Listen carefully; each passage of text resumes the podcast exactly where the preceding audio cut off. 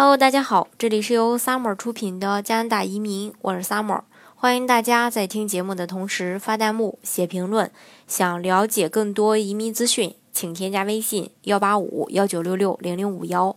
或关注微信公众号“老移民 Summer”，关注国内外最专业的移民交流平台，一起交流移民路上遇到的各种疑难问题，让移民无后顾之忧。不管你在哪个国家生活或者是居住，呃，你都要遵守这个国家的一些相关的法案。那在加拿大呢，更是如此。在不久前呢，加拿大的国会通过了一项新的法案 ——C 二十一法案。那这个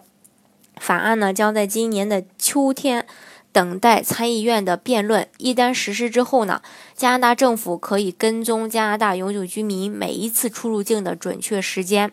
那在领取。呃，这个呃，养老金、失业保险金和有还有这个低收入补助金的时候呢，如果离开加拿大的时间太久，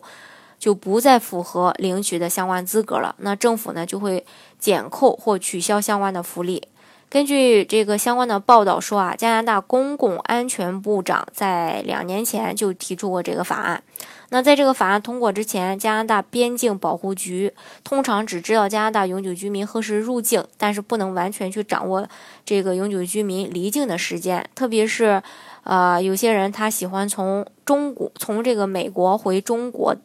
呃，但是根据这个 C 二十一法案，加拿大政府可能会美与这个美国政府合作，在美加边境和加拿大边境收集所有旅行者的基本资料，包括姓名、国籍、出生日期啊、性别、离境时间和地点等等。那其中一项的影响就是，选择从陆地口岸进入美国，然后从美国乘飞机再回中国的加拿大永久居民离境的信息将会被。美国政府共享给加拿大政府，也就是说，任何加拿大永久居民在加拿大居住的准确时间，加拿大的政府呢都可以，呃，精准的去掌握。嗯，加拿大这个相关的部门称，这个 C 二十一法案，呃，也可以帮助加拿大政府去拦截一些高风险的旅客，发现，在加拿大停留时间超过。呃，这个签证访问许可的外国人，由于这个美国啊、加拿大两国政府分享出入境的个人资料，美国的国税局可以查出在美国停留超过期限的加拿大人。通常，加拿大人每年在美国可以居住的最长时间是一百八十二天。那一旦超过这个期限，就有可能要向美国纳税。所以，建议这个新老移民在出境前。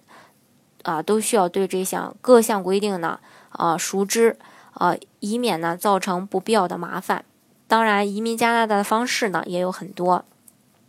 比如加拿大的技术移民呀，还有这个雇主担保呀，还有一些商业类移民呀，啊，都可以这个，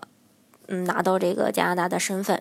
不过呢，呃，这个大家也要根据自己的实际情况来选择。这个自己性价呃最适合自己的性价比最高的一个呃移民方式来拿到加拿大的枫叶卡。